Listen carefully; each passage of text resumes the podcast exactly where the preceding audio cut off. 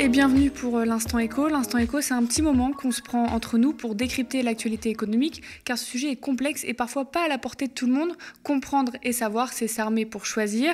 Aujourd'hui, est-ce qu'on paie trop d'impôts en France? Est-ce qu'ils font fuir les riches et les investisseurs? Nos classes moyennes sont-elles assommées par les taxes? Nos pauvres nous coûtent-ils trop cher? Les idées reçues, la vie dure et on n'y comprend souvent rien à la fiscalité. Cette opacité est-elle souhaitée? On peut se demander. Aujourd'hui, on dépoussière tout ça avec Vincent Drezé. Bonjour. Bonjour. Vous êtes économiste fiscaliste et membre de l'organisation altermondialiste ATTAC.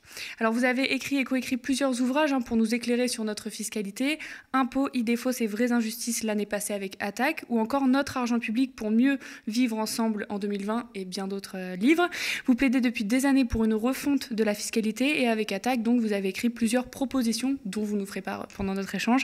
Alors on va aller point par point hein, parce que c'est un sujet euh, très dense, les impôts. Et on a aussi aujourd'hui des euh, petites illustrations avec nous dans le livre d'attaque de Fred Sochard, donc on, les, on les, verra tout à l'heure. Tout d'abord, hein, quand on pense impôts en France, les discours les plus présents, quelle que soit la classe sociale, c'est on paie trop d'impôts, on prend trop, euh, et les politiques n'y échappent pas. Alors il y a Édouard Philippe hein, pendant son premier euh, mandat euh, de, de, Premier ministre, ou encore Bruno Le Maire encore cet été, les Français en ont marre des impôts, la France est championne sur ce sujet-là. Qu'est-ce que vous pensez de ces arguments? On, reviendra peut-être en détail plus après, mais est-ce qu'on paie trop d'impôts en France? Dépend à quoi ils servent et ça dépend comment ils sont organisés, tout simplement. Ce discours, on le connaît. Pierre Moscovici, en 2013, il parlait déjà de, de, de ras-le-bol fiscal, une expression qui a été d'ailleurs relayée dans par pas mal de responsables politiques. Euh, le problème, c'est qu'on n'a jamais expliqué, ou suffisamment expliqué, à quoi servait l'impôt et en quoi la population en bénéficiait de fait tous les jours et à peu près tous les moments de sa vie, pour faire très court. Donc si on ne met pas la contrepartie en face euh, des recettes ou des prélèvements, ben, effectivement, on entretient l'idée que ces, sommes-là partent dans un trou noir et finalement ne, servent à rien. Et euh, effectivement, il y a des arguments très simplistes. Ben, payer moins d'impôts, c'est plus de pouvoir d'achat. Donc pour quelqu'un qui n'a pas forcément réfléchi à la question, va se dire bah oui, si je payais moins, j'aurais plus d'argent sur mon compte. Simplement, il faudrait lui dire attention, euh, vous allez perdre des services publics, euh, des hôpitaux, euh, un système de protection sociale. Et là, c'est le, premier enjeu de la pédagogie, c'est d'expliquer, avant de faire l'analyse critique du système fiscal, à quoi sert l'impôt. À quoi servent d'ailleurs ce qu'on appelle les prélèvements obligatoires, c'est-à-dire les impôts, mais aussi les recettes de la sécurité sociale. Tout part de là. Ensuite, une fois qu'on a compris le sens de l'impôt, à quoi il sert, quelles sont les dépenses utiles socialement, même économiquement et demain écologiquement, souhaitons-le. Et eh bien, une fois qu'on a compris ça, une fois qu'on a compris qu'effectivement on ne peut pas s'en sortir seul et qu'il faut qu'on mette au pot commun, eh bien, on peut commencer à décrypter un peu plus précisément le système fiscal pour savoir s'il est bien organisé, mal organisé, s'il est fraudé ou pas fraudé. Enfin, autant de sujets, je pense qu'on va aborder. J'ai l'impression que le problème que vous pointez euh, quand vous analysez la fiscalité aujourd'hui, c'est pas combien on paye d'impôts, mais comment. Plane l'idée que de par ces impôts, nous sommes euh, le système le plus redistributif. Est-ce que vous êtes d'accord avec cette idée? Bien, d'une certaine manière, oui. C'est-à-dire que on nous dit, il faut partir des idées reçues, on nous dit la France est la championne du monde des prélèvements obligatoires. Factuellement, on est avec le Danemark à peu près au même niveau, mais factuellement, c'est vrai. Quel est le problème? Il n'y a pas de problème si ces prélèvements servent utilement, déjà, et deuxièmement, s'ils sont bien répartis. Et donc, à l'attaque, on défend l'idée qu'il faut mettre au pot commun donc il est normal d'avoir des prélèvements obligatoires relativement élevés. Ça ne nuit pas à l'activité économique. D'ailleurs, si ça nuisait, les pays qui aujourd'hui euh, seraient les, plus avancés économiquement, ce sont les prélèvements obligatoires sont, sont les plus bas. Or, les pays où les prélèvements sont les plus bas sont les pays les plus pauvres les pays d'Afrique subsaharienne, où on est aux environs de 15% du produit intérieur brut contre 45% en France. Donc historiquement, le développement des prélèvements obligatoires n'a pas nuit à l'activité économique et a permis de mieux vivre, mieux vivre tout court, en bonne santé, avec euh, euh, comment dire, des conditions de vie qui se sont globalement progressivement améliorées, même s'il reste beaucoup à faire, on y, reviendra sur les inégalités. Mais voilà, la première idée euh, reçue qu'il faut battre en brèche, c'est que avoir un haut niveau de, de prélèvements obligatoires, en tant que tel, n'est pas un problème ça dépend comment c'est dépensé. il y a, comment dire, un choix politique majeur qui a été euh, opéré pas simplement depuis cinq ans, mais depuis quelques années, qui, est de dire on va laisser les États se faire concurrence et pour attirer les entreprises et les riches, ou pour les retenir sur le territoire, ils vont baisser les impôts sur les entreprises et sur les riches. Ce qui fait que pour financer la sécurité sociale, pour financer euh, les services publics, eh bien, on va demander parfois plus aux uns, moins aux autres. Et l'injustice fiscale, elle commence là. Justement, hein, il y a beaucoup cette idée de qui paie quoi à qui, parce que j'ai l'impression qu'il y a quand même beaucoup de gens qui sont d'accord pour ce système redistributif, mais euh, ça dépend qui paye quoi et à quel moment. Donc on va voir ça. Mais euh, par exemple, on avait discuté avec Thomas Porcher, qu'on a beaucoup reçu euh, aux médias en, juin dernier, du dernier rapport de l'Observatoire des inégalités, où on apprenait ceci à partir d'un revenu de 3 673 euros par mois pour une personne seule, on fait partie des 7% les plus riches au niveau du revenu hein, de la population française. Alors les impôts sur le revenu, ils sont calculés par tranche, et il y a cette idée qu'on prend tout aux riches pour donner tout aux pauvres, et qu'en fait c'est les riches qui financent tout. Euh, il y a surtout euh, les classes moyennes qui sont imposées hein, de par ce système de tranche, et donc en fait ils rejoignent l'opinion des, ultra-riches, euh, comme quoi il y a trop d'impôts, on prend trop riches, alors qu'en fait dans, dans, leur cadre de vie, dans leur niveau de vie, ils sont plus proches des smicards que de ces ultra-riches, mais ils utilisent l'argument des ultra-riches. Vous, vous voulez défaire tout ça? Et tout refaire avec cette proposition sur la progressivité. Est-ce que vous pouvez nous en parler un peu plus? Oui, il faut, il faut effectivement déjà répondre euh, à ceux qui, aujourd'hui, pensent sincèrement qu'ils payent trop d'impôts pour les autres. Voilà, d'une certaine manière, c'est ça on a envie de leur dire attaque, euh, la, stratégie de communication des néolibéraux a bien marché depuis euh, des dizaines d'années. Mais ce n'est pas que depuis des dizaines d'années, d'ailleurs. Hein. Si on se plonge un peu dans l'histoire, au 19e siècle, il y avait déjà des rudes combats, notamment entre Jean Jaurès à l'époque, qui était partisan d'un impôt progressif, et les conservateurs qui n'en voulaient pas, avec des arguments, c'est intéressant de, le noter, qui sont les mêmes que ce qu'on retrouve aujourd'hui. C'est-à-dire, ah, si on fait un impôt progressif, ça va faire fuir les riches et donc on va s'appauvrir. Et puis, lorsqu'il y avait au-delà de, cette question d'impôt, il faut quand même contrôler pour voir si les gens fraudent pas. Oh, c'est inquisiteur, euh, pas de contrôle. Donc, ce qui est assez curieux, c'est de retrouver finalement ces arguments euh, aujourd'hui. Donc, il faut déjà répondre. Euh, premièrement sur l'utilité de l'impôt, encore et toujours, dire à quoi, ça sert, parce que s'il y a des écoles, s'il y a des infrastructures de, transport, s'il y a un certain nombre de ce qu'on appelle de facteurs publics, c'est que ça a été financé par l'impôt. Ensuite, de dire qu'il il n'est pas vrai que si on met le focus par exemple que sur les impôts directs, que certains ne payent pas d'impôts et que d'autres en paient. Tout le monde paie des impôts. Tout le monde paie la TVA. Il faut le rappeler, la TVA, la principale recette du budget de l'État, et comme elle rapporte de plus en plus, on en a affecté une part importante aux collectivités euh, locales et aussi à la sécurité sociale. La TVA, c'est 242 milliards d'euros de rendement brut, comme on dit. C'est assez intéressant de, de, noter que tout le monde paye la TVA, quel que soit son revenu. Voilà y compris le petit enfant qui va s'acheter des bonbons à la boulangerie, il va payer de la TVA. Or, en fonction de son revenu, ben, le poids de la TVA n'est pas le même. Toutes les études le montrent. Grosso modo, ce qu'on peut dire, c'est que les 10% euh, les plus pauvres payent un taux d'effort, c'est-à-dire la part qu'ils payent en TVA par rapport à leur revenu, est 3 à 4 fois supérieur à 7 et 10% les plus riches. Donc il y a une injustice euh, fiscale et euh, il n'y a pas que la TVA, on peut rajouter les autres impôts sur la, sur la consommation. Ça, c'est pour l'équilibre, j'allais dire, impôt direct, impôt indirect, parce que quand on regarde les impôts directs, l'impôt sur le revenu, par exemple, c'est un quart de recettes fiscales de l'État. Un quart, c'est pas énorme. Alors, effectivement, il y a, dans l'impôt sur le revenu, moins de la moitié des foyers fiscaux qui payent l'impôt sur le revenu. Euh, pour une raison simple à la base, hein, c'est que le revenu des autres n'est pas assez suffisant. Tout simplement.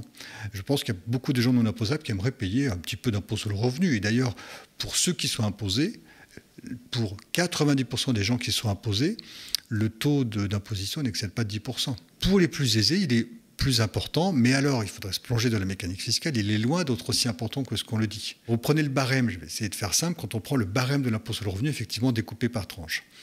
Au-delà d'environ 160 000 euros, et encore 160 000 euros, c'est déterminé par part du quotient familial, donc c'est des revenus bien plus élevés en réalité, le taux est de 45%. Mais il n'est de 45% que sur certains revenus, parce que par exemple sur le revenu financier, ben, maintenant depuis 2018, euh, c'est imposé à 30% CSG comprise. Et en réalité, du fait de l'optimisation fiscale permise par les niches, ce taux d'imposition est inférieur. Et on a regardé ça, je, précise ça même si c'est un peu technique, pour dire que le taux réel d'imposition, c'est-à-dire que payent effectivement les plus riches par rapport à leurs revenus, il est au maximum de 25%, 24 à 25% sur des revenus de 6 à 700 000 euros. Ça veut dire qu'il reste les trois quarts et c'est statistiques. Hein, c'est les statistiques du ministère de l'économie et des finances qui le dit. Donc, vous voyez, c'est important non seulement de, répondre aux, idées reçues de manière un peu globale sur le sens de l'impôt, mais de dire en quoi tous ces arguments sur le fait qu'il euh, y en a qui ne payent pas d'impôts, ça c'est faux. Euh, certains pensent qu'ils euh, sont de fait dans la même, comment dire, ils ont la même imposition que les plus riches, c'est faux. Dire que les plus riches sont surtaxés d'impôts, c'est faux. voilà. Donc il faut déjà déblayer le terrain pour ensuite avancer des propositions et qui ne sont pas des propositions euh, j'allais dire, quand on regarde des propositions qui ont été faites il y a 30, 40 ans ou même il y a un siècle, ce ne sont pas des propositions révolutionnaires. Enfin, elles le sont aujourd'hui, mais elles vont bien moins loin que ce qui s'est passé en Grande-Bretagne ou aux États-Unis, par exemple, dans les années 50-60, où les taux d'imposition étaient bien plus élevés. Donc voilà, l'idée, c'est simplement de dire réhabilitons le sens de l'impôt et organisons le système fiscal dans son ensemble pour que les impôts directs regagnent plus de place, notamment les impôts progressifs, mais également des impôts comme l'impôt sur les sociétés, et de sorte qu'on baisse un peu la part, au moins la part relative des impôts indirects. Parce qu'il y a des dépenses qui vont, on le voit déjà cet été, on parle beaucoup de canicule, il y a une prise euh, de conscience du fait de la canicule, du réchauffement climatique, qui est un mouvement plus, global, et qui, ben, il va y falloir euh, des dépenses, et ce ne sera pas chacun de son côté qu'on y arrivera. On a vu avec le, Covid ce qu'a donné euh, l'impact sur le système de santé, dans quel état il était. On, voit maintenant sur l'ensemble des services publics qu'on a besoin de moyens, et donc, pour ce faire, ben, il va falloir avoir plus de recettes mieux réparties. Et donc, pour terminer sur ce point, plus de recettes mieux réparties, ça ne veut pas dire surimposer encore et toujours les ménages pauvres qui payent déjà des impôts au travail à la TVA ou les ménages des classes moyennes qui payent notamment la TVA et aussi euh, parfois de l'impôt sur le revenu, euh, c'est de répartir mieux cet impôt pour aller chercher la richesse là où elle se crée, s'agissant des entreprises, et là où elle est, s'agissant des particuliers un chiffre hein, que je vais présenter, c'est 10% des Français détiennent la moitié du patrimoine total selon l'INSEE. Je le rappelle, hein, mais durant ce premier quinquennat euh, Macron, le gouvernement a supprimé l'ISF, l'impôt sur la fortune, pour faire l'IFI, l'impôt sur la fortune immobilière. Alors on peut être soumis lorsque la valeur nette taxable de votre patrimoine immobilier est supérieure à 1,3 million d'euros. Alors sachant que les inégalités de patrimoine sont bien plus élevées que les inégalités de revenus, est-ce que remplacer l'impôt sur la fortune par un impôt sur le patrimoine, est-ce que c'était pas, est-ce que pas finalement une bonne idée euh, d'Emmanuel Macron Le problème d'Emmanuel Macron, c'est que en supprimant l'ISF qui, qui, était mal architecturé, on va le dire. Hein, il y avait des niches fiscales, etc. Mais il avait un mérite au moins, c'est qu'il imposait le patrimoine immobilier, le patrimoine mobilier, par exemple les, voitures de luxe, etc., et le patrimoine financier. Lui n'a imposé que l'immobilier. Ce qui veut dire que l'impôt sur la fortune immobilière, aujourd'hui, c'est à peine 2 milliards d'euros pour 150 000 euh, personnes.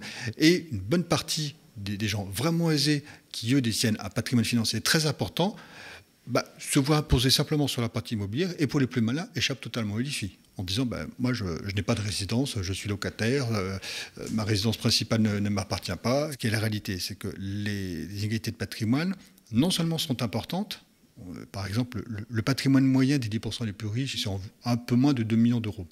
Le patrimoine moyen des 10% les plus pauvres, c'est 3 800. le, le rapport, il est bien plus important que pour l'inégalité de revenus.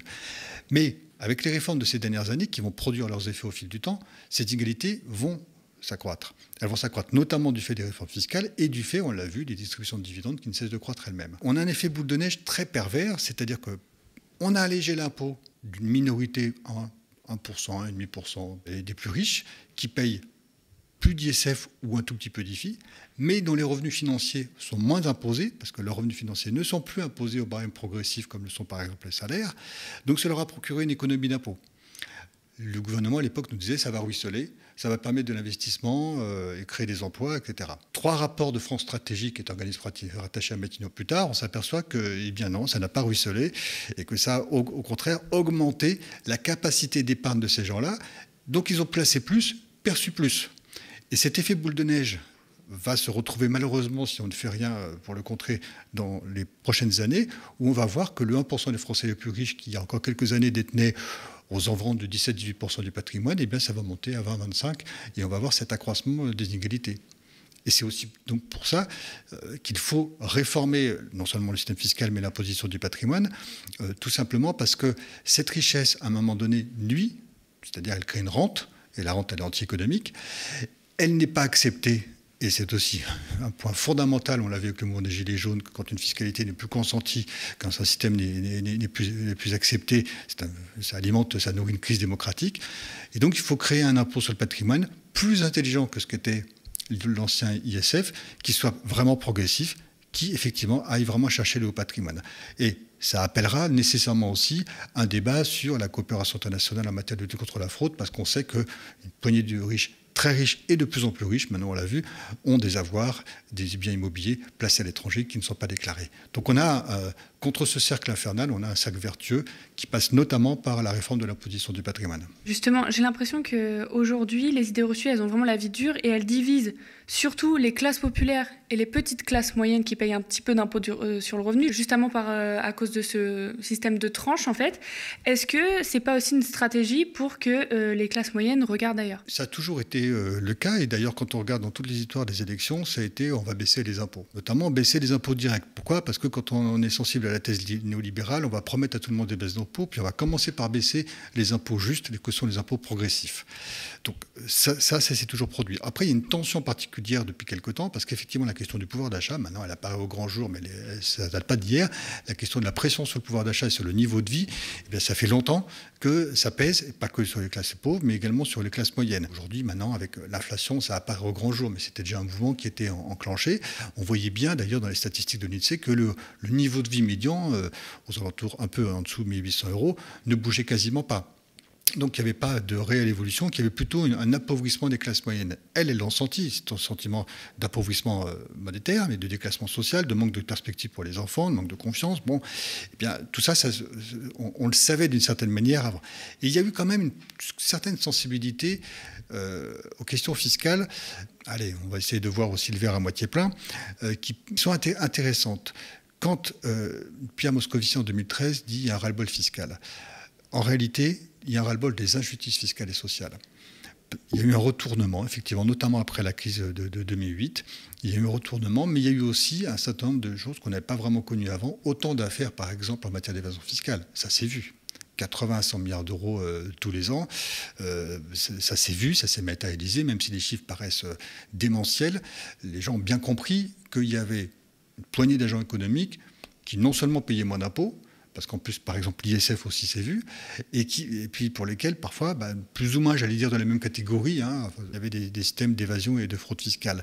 Et quand on regarde, par exemple, quand on analyse deux choses, premièrement, les sondages, les études d'opinion un peu sérieuses sur la question de l'impôt, pendant longtemps et encore maintenant, on a une proportion importante de gens interrogés qui disent qu'ils seraient prêts à payer un impôt plus juste, un peu plus élevé, pour avoir plus de services publics. Ça, c'est intéressant.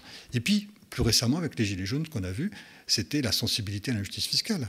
Il, il, décriait le retour, euh, l'abandon pardon, de l'ISF et euh, l'évasion fiscale. Donc ça veut dire aussi qu'il y a une sensibilité, il y a quelque chose où les gens se disent il y a quelque chose qui ne va pas. Peut-être qu'on ne connaît pas. Oui, à court terme, on a moins, payé, mais si on leur dit vous voulez moins de services publics et donc les payez vous-même, bah, effectivement, ils diraient non. Donc c'est pour ça qu'il faut faire de la pédagogie. Mais il y a aussi une sensibilité à la, justice fiscale. Après, euh, la, vraie, la vraie question, c'est le fatalisme. C'est de dire bon, on n'y peut rien. Et ça, c'est une vraie question dans le débat public et pour une démocratie. On dit euh, les pauvres euh, ne, payent pas d'impôts, mais c'est faux parce qu'ils payent la TVA, enfin actuellement, voilà.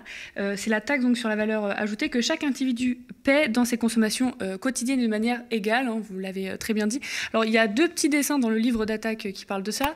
Le premier, c'est ras-le-bol de l'injustice. Notre système fiscal est affreusement injuste. Vous, par exemple, je suis sûr que vous payez très peu d'impôts. C'est le premier. Et le deuxième, c'est moi qui suis pauvre, je paie la même TVA que vous qui êtes riche, eh bien, vous voilà mon égal, on a la réussite sociale qu'on peut. Donc il y a aussi ce que vous, vous expliquez aussi un petit peu tout à l'heure, c'est qu'en fait, plus on gagne, moins on paie de TVA euh, en termes de, proportionnel. Est-ce que vous pouvez nous expliquer un petit peu euh, ce phénomène? On peut prendre un exemple. Imaginons que ce verre coûte 12 euros, donc 2 euros de TVA. 2 euros de TVA sur euh, un salaire de 1000 euros, ça représente une proportion supérieure à 2 euros de TVA sur euh, un salaire euh, de 50 000 euros. Le riche comme pauvre auront besoin du verre. Et comme riches comme pauvres auront besoin d'acheter euh, des couverts, d'avoir des biens de consommation courante. Riches comme pauvres bénéficieront aussi du taux réduit sur la nourriture, mais riches comme pauvres. Ce qui veut dire que c'est la dépense qui est analysée, ce n'est pas la capacité contributive des contribuables. Or, quand on est pauvre, bonne partie des classes moyennes, on consacre tout le revenu à la consommation tout est, tout est consommé parce qu'on ne gagne pas assez pour épargner. Ce qui veut dire que pour acheter mes 2 euros de TVA sur ce verre-là et puis payer toute la TVA sur l'ensemble de ce dont j'ai besoin, ce que je vais payer effectivement en TVA va être supérieur à ce que à l'autre bout de l'échelle, les plus riches paieront, parce que les plus riches ne vont pas consommer tous leurs revenus, ils vont en épargner une grande partie, et plus on monte dans la hiérarchie des revenus, plus le taux d'épargne est important, ce qui veut dire que la part consacrée à la consommation baisse. Et donc en pourcentage, effectivement, c'est mathématique, euh, que ce soit la Cour des comptes, l'INSEE euh, récemment, toutes les études ont montré, c'est mathématique, vu la proportion à consommer et épargner des uns et des autres, le taux d'effort, ce qui est comment dire, payé en pourcentage du revenu pour payer la TVA, diminue au fur et à mesure qu'on s'élève dans les revenus.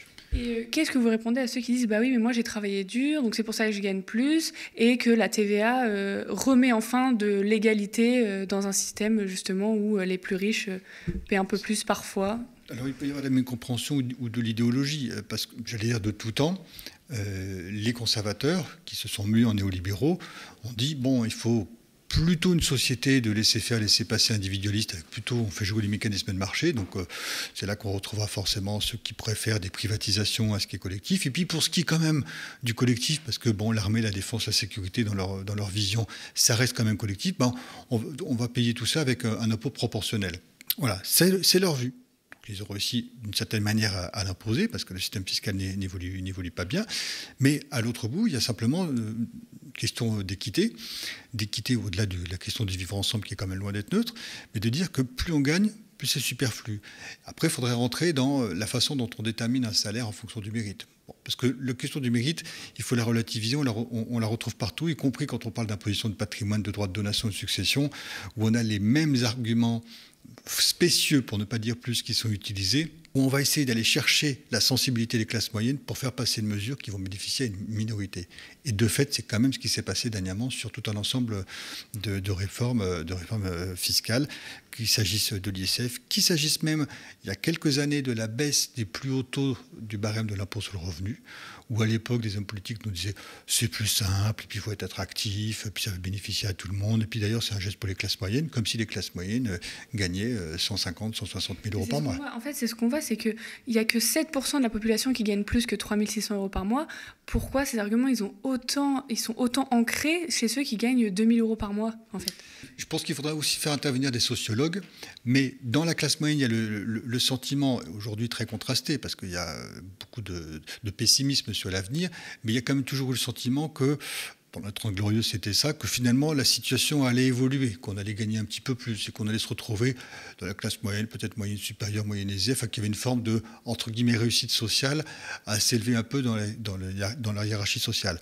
Aujourd'hui, ce sentiment, c'est tout à fait le même. Hein, mais, mais, il y a probablement cette aspiration et il y a aussi, dans les arguments qui ont été matraqués depuis maintenant euh, plus, de, plus de 20 ans, pour ne pas dire 30 ans, l'idée que ceux qui payaient l'impôt sur le revenu payaient pour les autres. Et on a focalisé une grande partie du débat fiscal sur l'impôt sur le revenu, qui a toujours été minoritaire dans le système fiscal.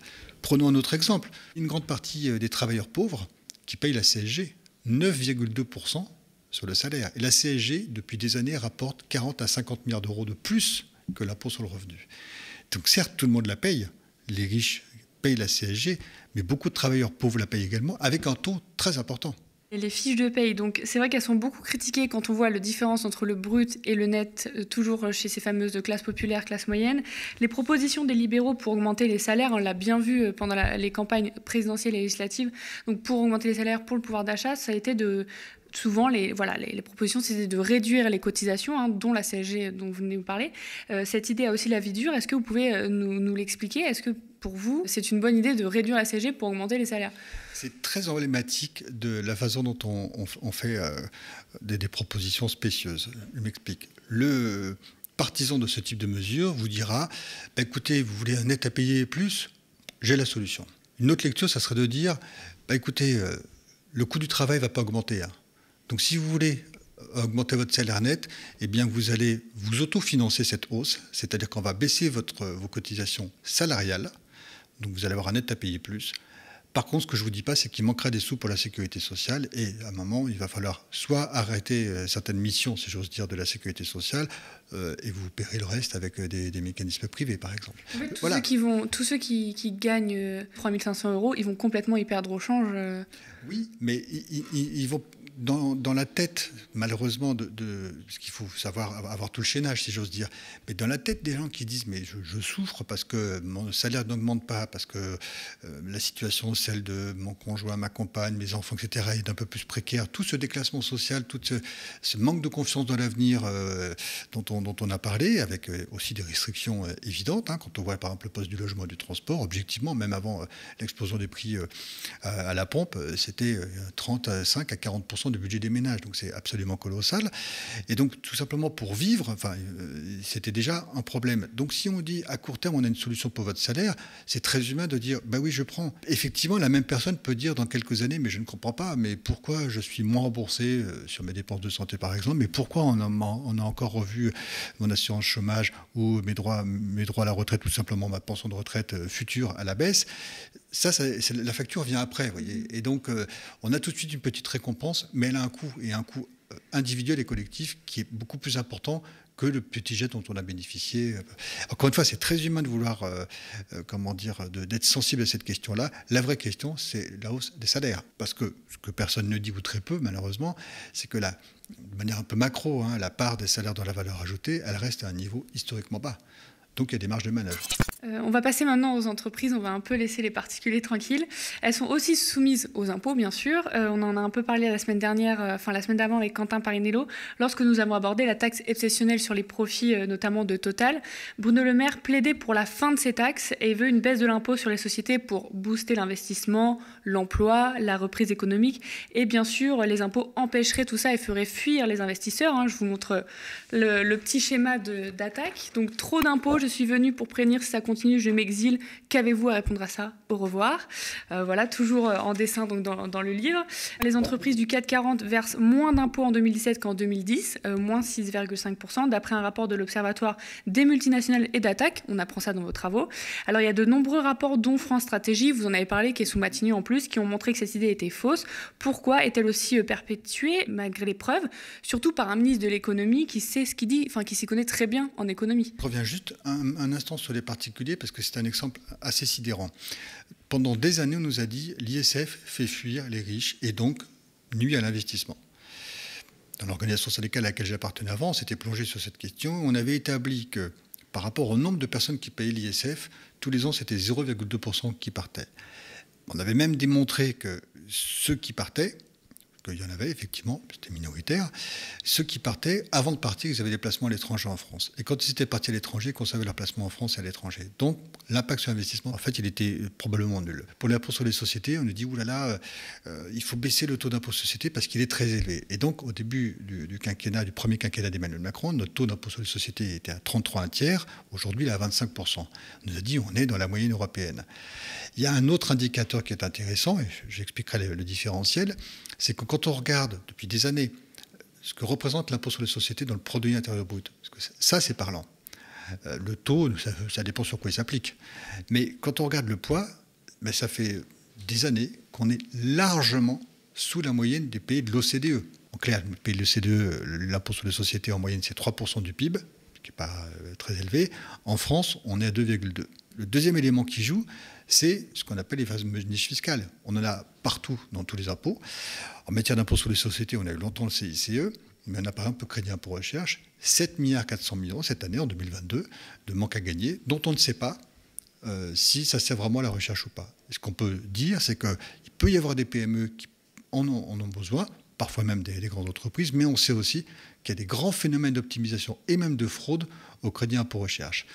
Et eh ben, en réalité, le crédit impôt recherche, qui nous est vendu depuis des années en France comme étant un outil qui favorise la recherche, à l'extérieur des frontières, c'est vendu comme un outil d'attractivité fiscale. On peut avoir exactement le, comparatif avec parfois des, classes moyennes qui malheureusement regardent vers le bas, mais devraient plutôt regarder haut en disant mais finalement mon taux d'imposition n'est euh, pas très éloigné de ceux euh, des, plus riches, en tout cas compte tenu des écarts de revenus, euh, il y a quelque chose qui ne va pas. Mais pour les PME et les grands groupes, c'est exactement pareil.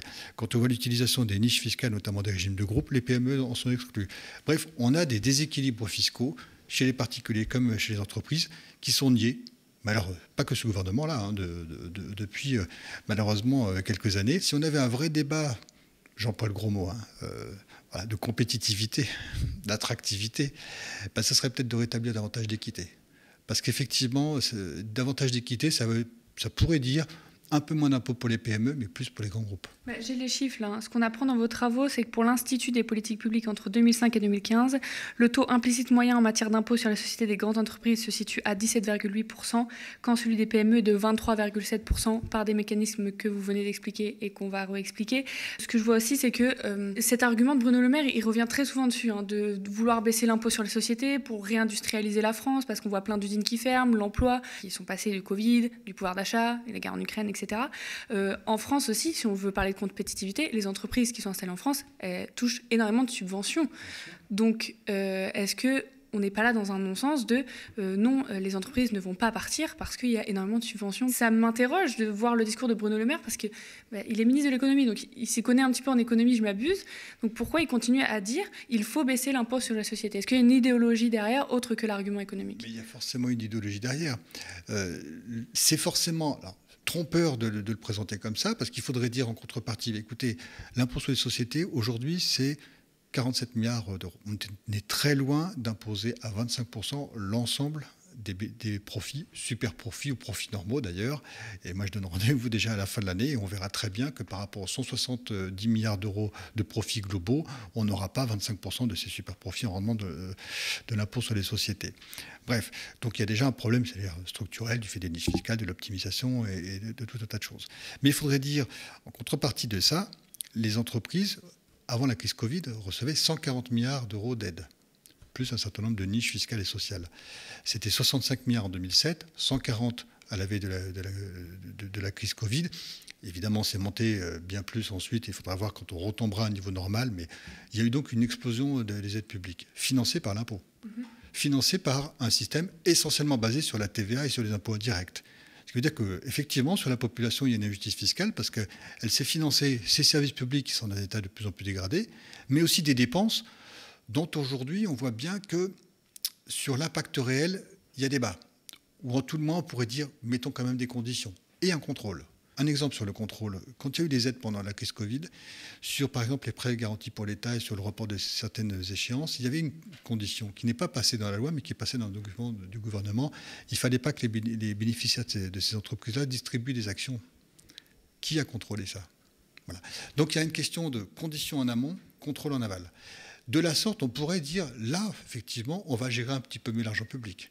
Donc, examinons l'ensemble des aides, les aides directes, les aides indirectes, les niches fiscales et sociales, pour un total d'environ 200 milliards d'euros, dont les travaux de la Cour des comptes, hein, ce n'est pas des révolutionnaires, hein, notamment, on dit que effectivement, bah, il faudrait déjà les évaluer parce que sur telle ou telle euh, niche fiscale, typiquement le crédit impôt recherche, la Cour des comptes est historiquement très critique là-dessus, ils disent qu'il faudrait peut-être revoir ça.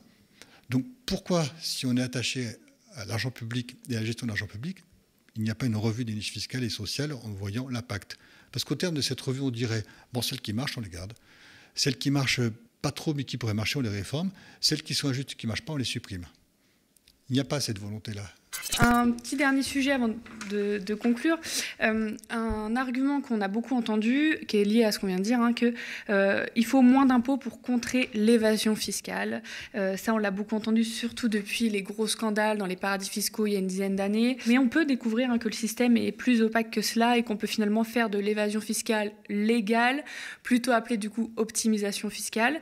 Par exemple, il y a Maxime Combe qui a révélé sur le média indépendant Bastamag, on en a parlé un petit peu avec Quentin Parinello, que le groupe Total n'a pas payé d'impôts sur les sociétés en France ni en 2019 ni en 2020. Alors en 2020, ça s'explique un peu plus parce qu'il y a eu la crise du Covid. Mediapart a révélé cette semaine, hein, c'est tout récent, la procédure opaque qui permet aux grandes entreprises de négocier par rapport aux fraudes fiscales. Le journal écrit, je cite, McDonald's, Kering, Google, Amazon, L'Oréal. Le règlement d'ensemble est une procédure opaque, sans base légale, qui permet aux grandes entreprises de négocier avec le fisc leur redressement. Un rapport exigé par le Parlement et que publie Mediapart permet de constater que l'an dernier, le rabais accordé en 2021 a dépassé le milliard d'euros. Alors entre cela, l'évasion, l'optimisation, la fraude, les transferts de bénéfices aussi, les niches dont vous avez parlé, est-ce que vous pouvez faire un peu la lumière euh, sur ces procédés et comment c'est possible que ce genre de choses arrive encore aujourd'hui? Parce que ça existe de longue date et que du fait du développement de, superpuissances privées, hein, que sont les multinationales, euh, par le chantage à l'emploi, euh, par un certain nombre d'arguments, ben, ces entreprises pèsent sur les États tout simplement. Il y a eu, si on refait un petit peu le, film sur la partie GAFAM notamment, un grand débat qui n'est toujours pas achevé aujourd'hui sur l'imposition des multinationales. Mm-hmm. Aujourd'hui, en Europe, euh, la Hongrie est, opposée à l'heure où on parle, et ça a les pires difficultés à se, à se mettre en œuvre, mais déjà à, obtenir un, accord. Mais pendant des années, c'était connu. Ça fait plus de dix ans qu'il y a des travaux sur l'impact de la numérisation de l'économie sur les sociétés parce que le droit fiscal n'est pas prévu, euh, évidemment, l'économie numérique. Et donc on a ces, grands groupes notamment exercé des pressions pour euh, ne pas payer d'impôts, et pire, pour pouvoir rapatrier aux États-Unis des sommes captées, si j'ose dire, en, Europe. Comment? Par des mécanismes d'optimisation qu'on pourrait qualifier de fraude si vraiment on, rentrait dans certains d'entre eux. Mais il y avait objectivement aussi des, failles. Non seulement la, la société n'avait pas prévu numérique, mais il y avait des failles dans les accords internationaux qui leur permettaient de rapatrier, par exemple, au Bermude, des sommes. Et puis, elles sont allées voir Donald Trump en disant Bon, nous, on veut bien rapatrier euh, les sommes, mais il va falloir baisser euh, l'impôt. Ce qui s'est passé. Donc, on voit bien qu'il y a un pouvoir sur, sur les États. Et un pouvoir sur les États qui exploite des éléments de droit qui existent. Il y a en droit fiscal comme en droit pénal la possibilité de faire une transaction. La transaction, euh, alors à la base, c'est pas euh, un champ de tapis, hein, c'est de dire il y a un redressement, il y a des pénalités qui sont assorties, la situation du contribuable fait qu'il peut payer, mais on va lui enlever une partie des pénalités. Par contre, la transaction, il s'engage à payer dans un délai rapide et ne pas faire de procédure contentieuse. Et parfois, l'État a utilisé ça euh, pour dire, bon, eh bien, on règle cette question-là. Mais quand elle est utilisée par des, multinationales puissantes, on ne sait pas ce qui peut se passer. Et de la même manière, c'est développé dernièrement le débat sur l'évolution du rôle de la justice dans la pénalisation de la fraude fiscale, la convention euh, euh, judiciaire d'intérêt public a été étendue à la fraude fiscale, et de la même manière pour le plaider coupable. Convention judiciaire d'intérêt public, elle est intéressante pour les, les entreprises parce qu'au bout du bout, elle paye moins par l'accord que ce qu'elles auraient payé en termes de redressement fiscal, mais ça leur évite aussi des poursuites pénales. Et les poursuites pénales, ça peut être très lourd. C'est-à-dire qu'un euh, juge peut très bien dire, pour une personne morale, une entreprise, on vous suspend la licence bancaire ou on vous interdit l'accès au marché public. Des sanctions lourdes euh, qui ont un impact immédiat. Donc on voit bien que l'idée, c'est à la fois pour la réputation. Nous, on n'a pas été condamnés, oui, on a passé un, accord, mais dont personne ne serait à, peu près rien. Et donc ça leur permet de dire, ce qui a été le cas dernièrement, non mais en fait, c'est pas de la fraude, mais globalement, c'est mal entendu, puis d'échapper à des poursuites.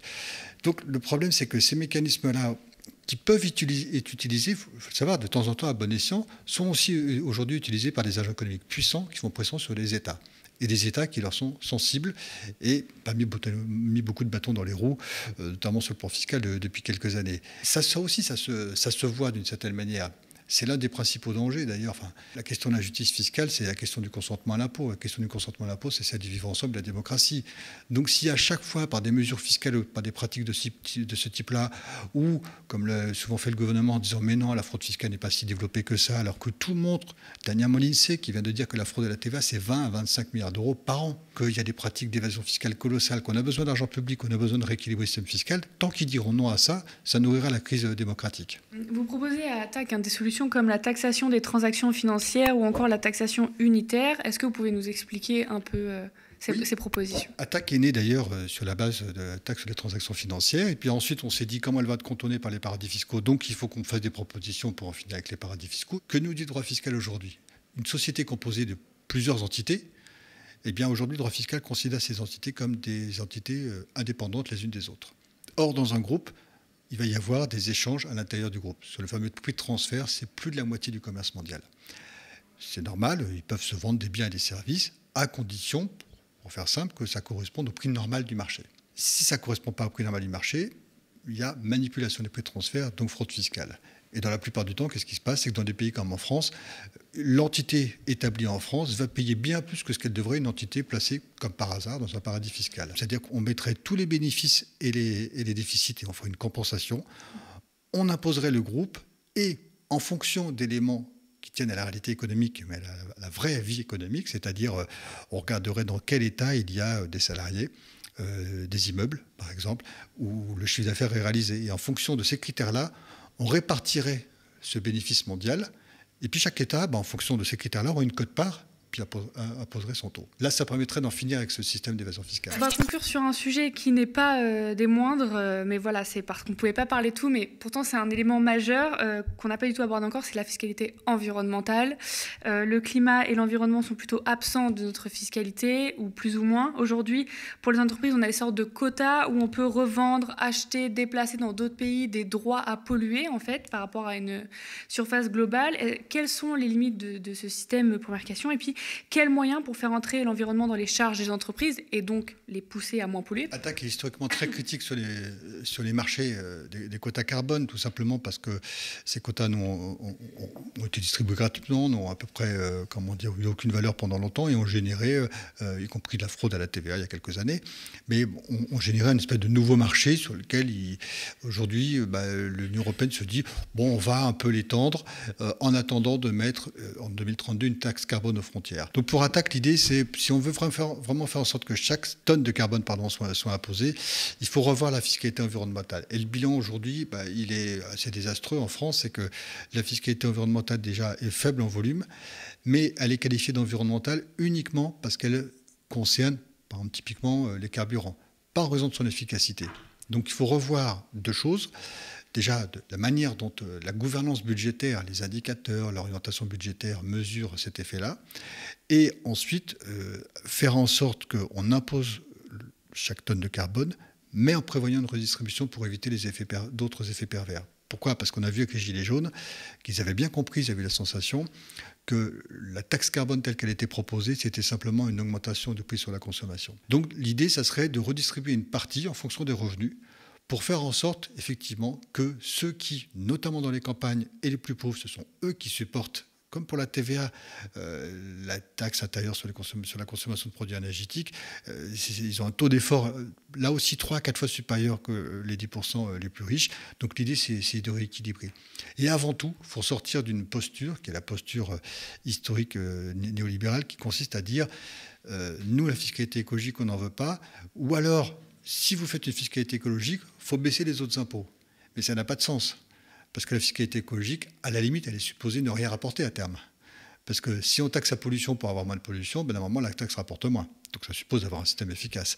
Mais si on baisse l'impôt sur le revenu ou les cotisations sociales, ça a pu se faire dans certains pays, en contrepartie de la mise en place de la taxe écologique, alors de deux choses l'une, soit la taxe écologique est efficace et à terme, bah, les services publics manqueront d'argent parce qu'on aura baissé des impôts durables, parce qu'on aura un impôt biodégradable d'un côté des impôts durables, mais l'impôt biodégradable sera biodégradé et les impôts durables auront été baissés. Soit alors, il n'y aura pas d'impact écologique et cette fameuse fiscalité écologique, ce sera simplement un impôt sur la consommation de plus. Donc il faut faire très attention à la façon dont on oriente euh, les débats autour de, ces questions-là. Et vous avez une proposition pour les particuliers, c'est une carte carbone. Est-ce que vous pouvez nous expliquer un peu cette proposition? En fait, ça serait juste un outil qui permettrait de, voir en fonction des revenus, d'identifier, comme on peut faire euh, pour le faire pour un foyer fiscal, en disant, ben voilà, la redistribution tient compte des revenus et pourrait favoriser quelqu'un qui, euh, par exemple, va rénover euh, sa maison ou, pas. Enfin, vous voyez, voilà pourrait y avoir un instrument fin, mais ce qu'il faut bien comprendre dans cette carte carbone, c'est que c'est l'outil de la redistribution d'un produit d'une taxe carbone en fonction des revenus, premièrement, et qu'elle n'est pas cessible. On ne peut pas la vendre. Il n'y a pas de marché à, des, quotas entre particuliers à, espérer de ça, justement pas.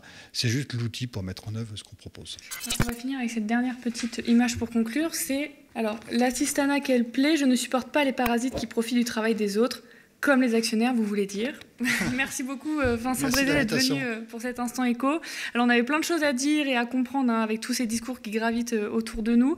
merci beaucoup d'avoir suivi cet instant écho et si le média tient, c'est grâce à vous qui avez choisi de soutenir un média indépendant et une information différente. Rendez-vous sur lemediatv.fr slash soutien. Nous sommes ravis hein, de décrypter l'actualité avec nos invités et vous chaque semaine en ce mois d'août. Merci de toujours nous suivre pour tous vos commentaires et vos pouces en l'air sous les vidéos. Spectateurs, abonnés, donatrices et sociaux, je vous dis à très vite.